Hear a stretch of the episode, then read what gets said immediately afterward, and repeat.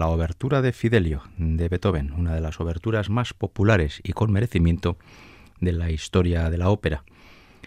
Eh, Ricardo Muti era el director de esta dinámica versión y es una obertura, la de Fidelio, que suele escucharse mucho en las salas de conciertos, además de escucharse, lógicamente, cuando se representa Fidelio. Y hoy en este programa, aquí en Ópera On, en Radio Vitoria, vamos a levantar el telón porque vamos a asistir a una imaginada función de Fidelio, porque esta es la ópera, la única que escribió Beethoven, la ópera que nos va a, cubrir los 55 minutos de, del ópera onda actual, el de hoy, el que cumple el número 181. Se levanta el telón y estamos en Sevilla. En Sevilla se desarrolla esta ópera, como tantas otras. Estamos además en la cárcel de Sevilla, y allá se encuentran dos jóvenes, Marcelina y Jaquino, eh, ambos han tenido un compromiso matrimonial, pero Marcelina lo ha roto porque se ha enamorado del nuevo ayudante de su padre. Su padre es, por así decirlo, el jefe de los trabajadores de la cárcel, es el maestro Rocco. Eh, Marcelina es su hija, Jaquino está también como de ayudante en la cárcel, y Rocco ha contratado a un joven que se hace llamar Fidelio, que es el protagonista de la ópera, cuyo nombre evidentemente proviene de la palabra fiel, eh, fidelidad y tiene ese nombre tiene mucho que ver con lo que luego va a ser este personaje. Marcelina está totalmente eh, ensimismada mirando a Fidelio, ese chaval joven que ha venido a la cárcel y que está trabajando como pocos y haciendo méritos para que tenga la confianza de Rocco y de todos los trabajadores de la cárcel, y ya sueña Marcelina con un hipotético y futuro matrimonio con ese joven. A ese matrimonio Rocco, el padre, no le pone ninguna pega. El que sí pone pegas, lógicamente, es Yaquino, el rechazado, que está bastante molesto con esto de que el recién llegado le haya quitado a la novia. Después de un breve diálogo entre Yaquino y Marcelina, vamos a asistir a un cuarteto donde cantan los cuatro personajes que hasta ahora he mencionado: Rocco, Marcelina la hija, Yaquino el despechado y Fidelio, que también es consciente de que despierta el amor en Marcelina, pero él no pone mucho empeño. Luego veremos por qué. Y en ese momento estos cuatro personajes cantan en torno al amor, cada uno desde su punto de vista peculiar, un cuarteto que, si se me permite decirlo aquí, para mí esta es la música más hermosa de toda la ópera. Pero además vamos a escuchar la que para mí fue una, una versión que en su momento, allá por finales de los 80, conocí a través del disco, me cautivó de forma absoluta y sigue siendo para mí la mejor versión que jamás se ha grabado de este cuarteto. Quizás algunos dirán que es una versión un poquito lenta, pero para mí se sostiene perfectamente porque la batuta de Otto Klemperer es majestuosa. Eh, Rocco es el bajo Godolo Frick. Fidelio es la mezzosoprano Christa Ludwig. Jaquino es el tenor Gerhard Anger y Ingeborg Holstein, la soprano, es Marcelina. Este es el cuarteto del inicio del acto primero que cantan estos cuatro personajes en las, en, las dependencias de la cárcel de Sevilla.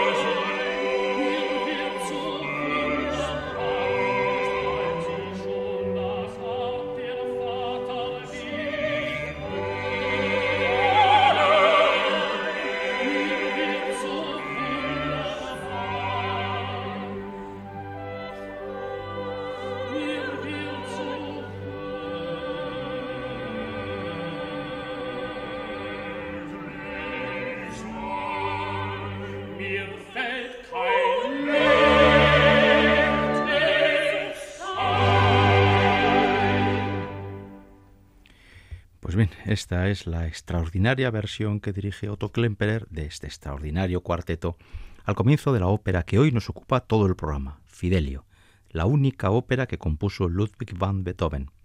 Bien, eh, acabado este cuarteto, Rocco le va a comunicar a Fidelio que él no ve con malos ojos que se case con su hija eh, Marcelina.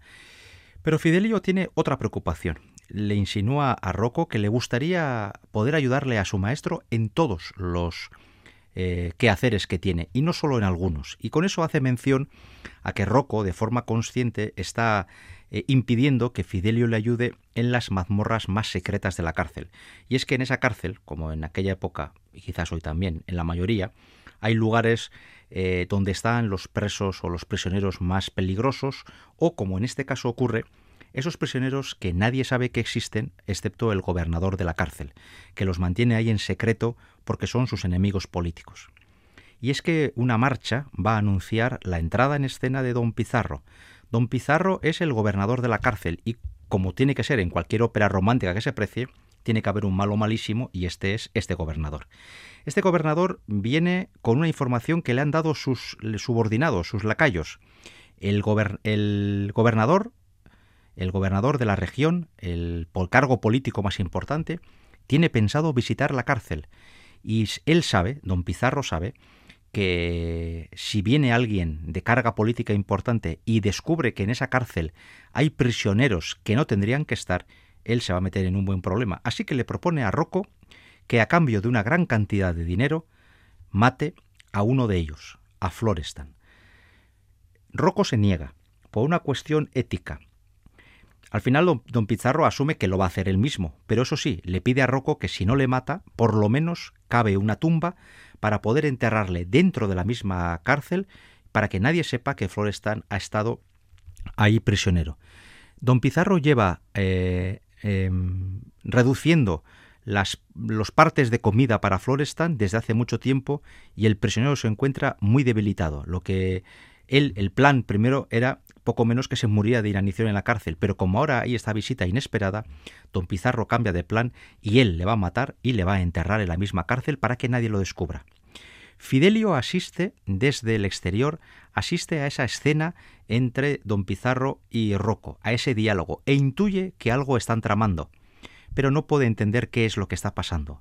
Y en ese momento Fidelio, la protagonista de la ópera, canta eh, su área principal, un área relativamente larga, que es muy complicada, muy del estilo de Beethoven, y en donde, eh, de una forma muy evidente, expresa sus sentimientos contradictorios.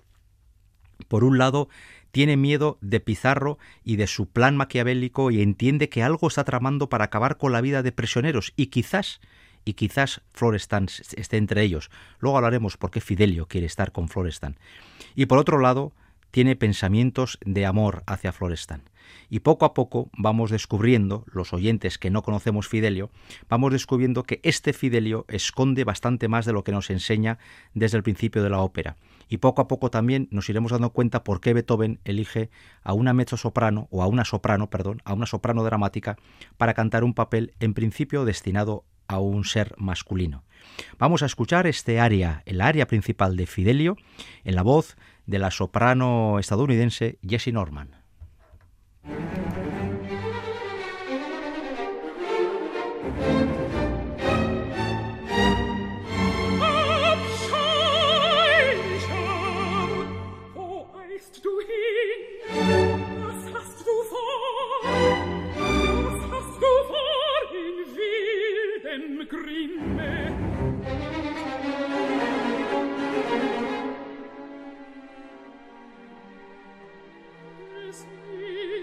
ins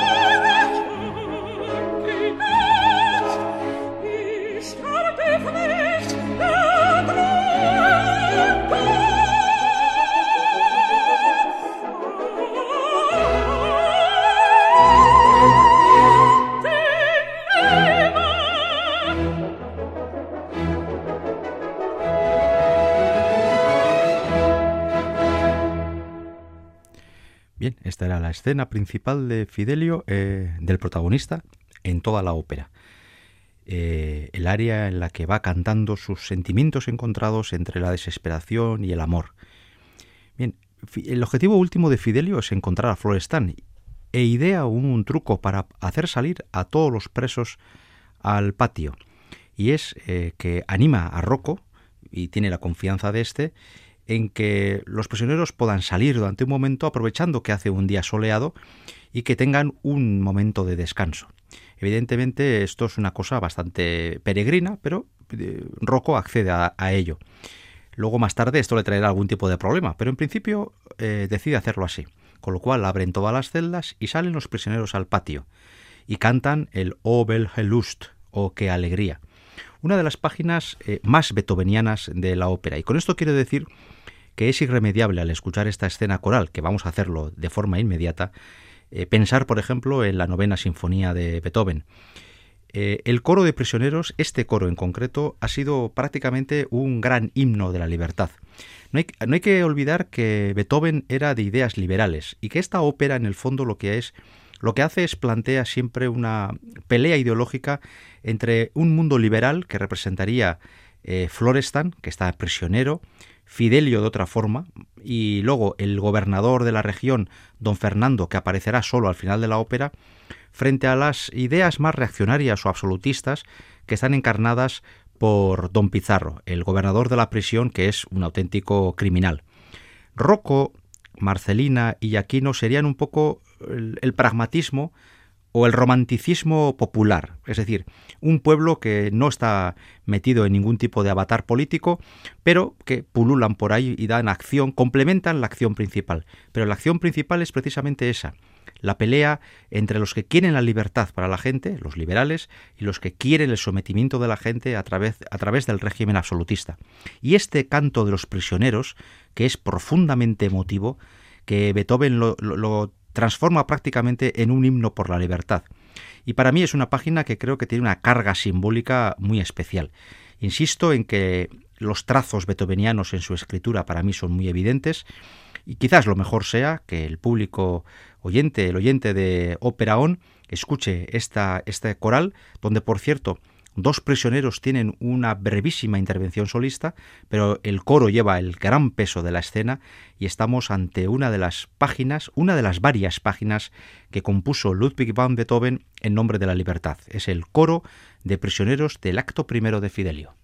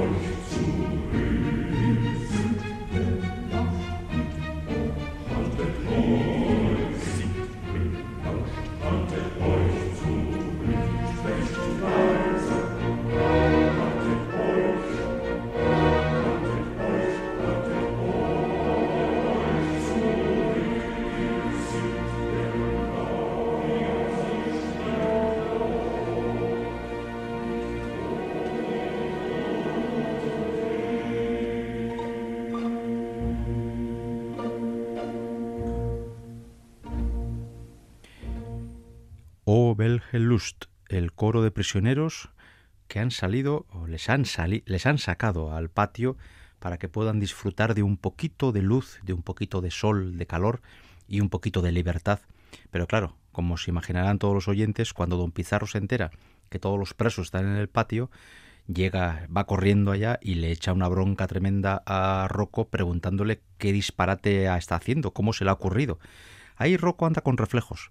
Le recuerda que ese día es el santo del rey y ha pensado que por eso de hacer un favor a los presos, pues podía ser un buen día para mantenerles durante unos pocos minutos en el patio viendo la luz.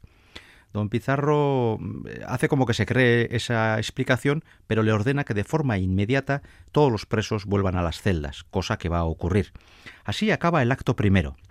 Y claro, eh, Fidelio tiene dos actos y nos quedan no muchos minutos para acabar el programa.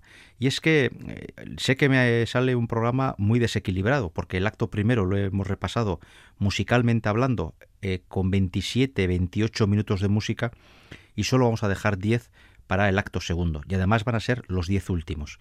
Con lo cual ahora quizás me tenga que alargar un poquito en la explicación del todo, de todo el acto segundo y de cómo se van a ir aclarando las dudas que surgían en torno a los personajes. El acto segundo hay que decir que es sustancialmente más breve, por cierto, lo voy a decir, el acto segundo de Fidelio, porque hoy, aquí en Radio Vitoria, en el programa Ópera On, en nuestro programa 181, estamos dedicándole los, todos los minutos de este programa a la única ópera de Beethoven.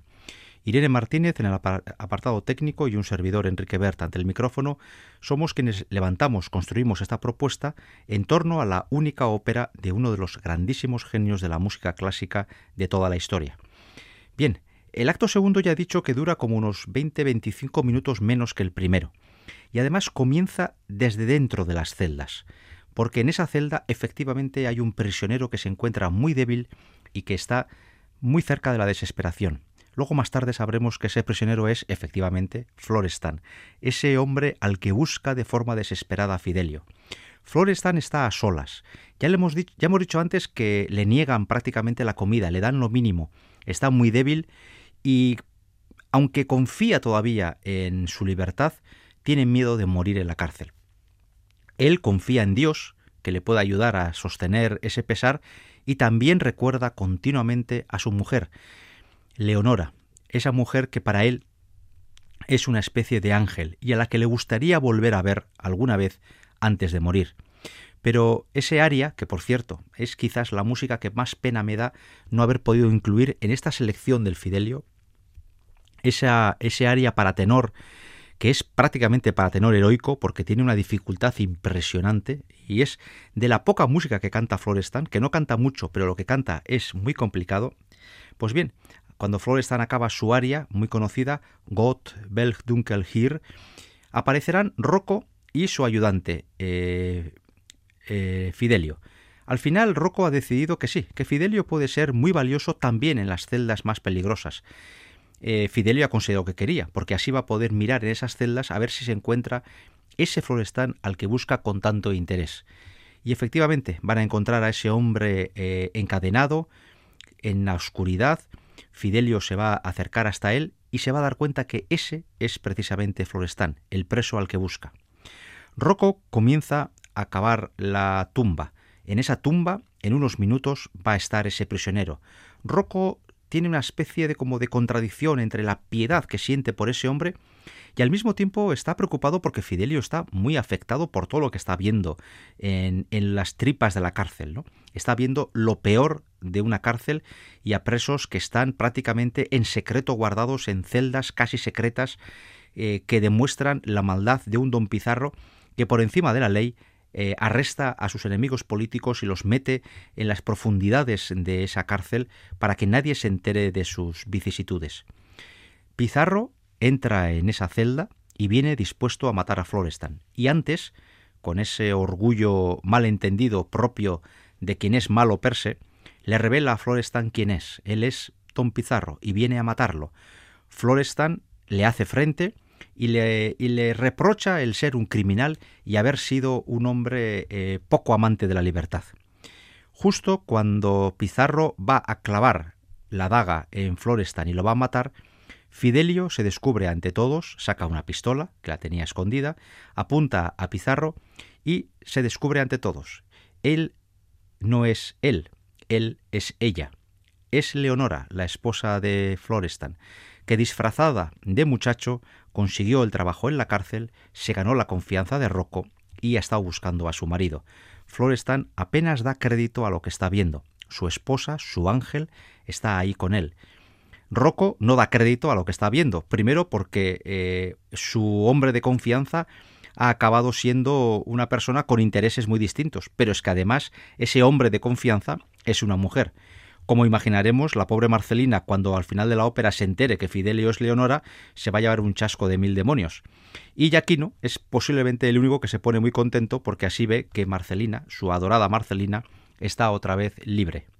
Bien, eh, justo cuando están discutiendo don Pizarro y Leonora, y Leonora está intentando evitar que maten a su marido, suena una trompeta. Esa trompeta, por orden de Pizarro, tenía que advertir de la inminente llegada del ministro don Fernando.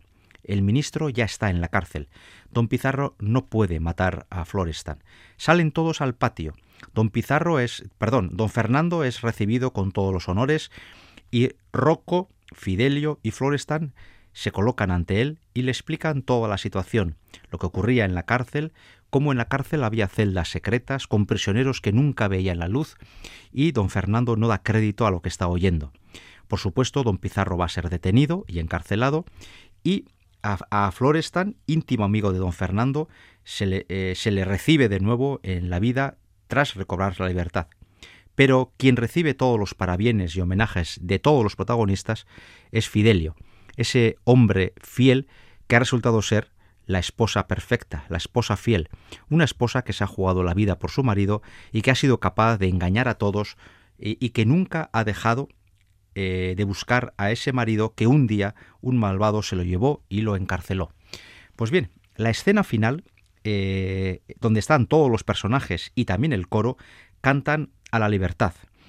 Eh, por supuesto, don Pizarro ya está fuera de juego, ya está detenido, y don Fernando, el ministro, que simboliza las ideas liberales, recibe a los homenajeados, reconoce en Leonora una mujer, quizás nunca mejor dicho, de armas tomar, reconoce a Florestan como un luchador de la libertad y cada uno va a cantar sus mm, situaciones, sus sentimientos, su, su, reacción ante un hecho tan sorprendente como que aquel muchacho que entró en la cárcel de, de ayudante ha acabado siendo la esposa de un prisionero político. Este final también nos lleva directamente a la novena sinfonía de Beethoven. Aquí sí, de forma aún más evidente, se nota ese estilo de Beethoven. Vamos a escuchar la escena final del Fidelio, donde eh, Leonora va a ser Krista Ludwig, Florestan, el canadiense James King, Don Pizarro, eh, en unas pocas frases, Walter Berry, Rocco, Joseph Reindel, eh, Don Fernando, el bajo Martín Van algunos cantantes más, el coro y la orquesta, los últimos diez minutos de una ópera preciosa, a la que hoy le hemos dedicado todo el programa, y una, una música, escúchenla ahora con tranquilidad, que seguro les va a llevar al Beethoven, al mejor Beethoven. Eh, a ese Beethoven que no es sino un monstruo de la, de la música clásica, uno de los grandes hitos de la historia de la música. Con el final de esta ópera tan preciosa, hasta la semana que viene.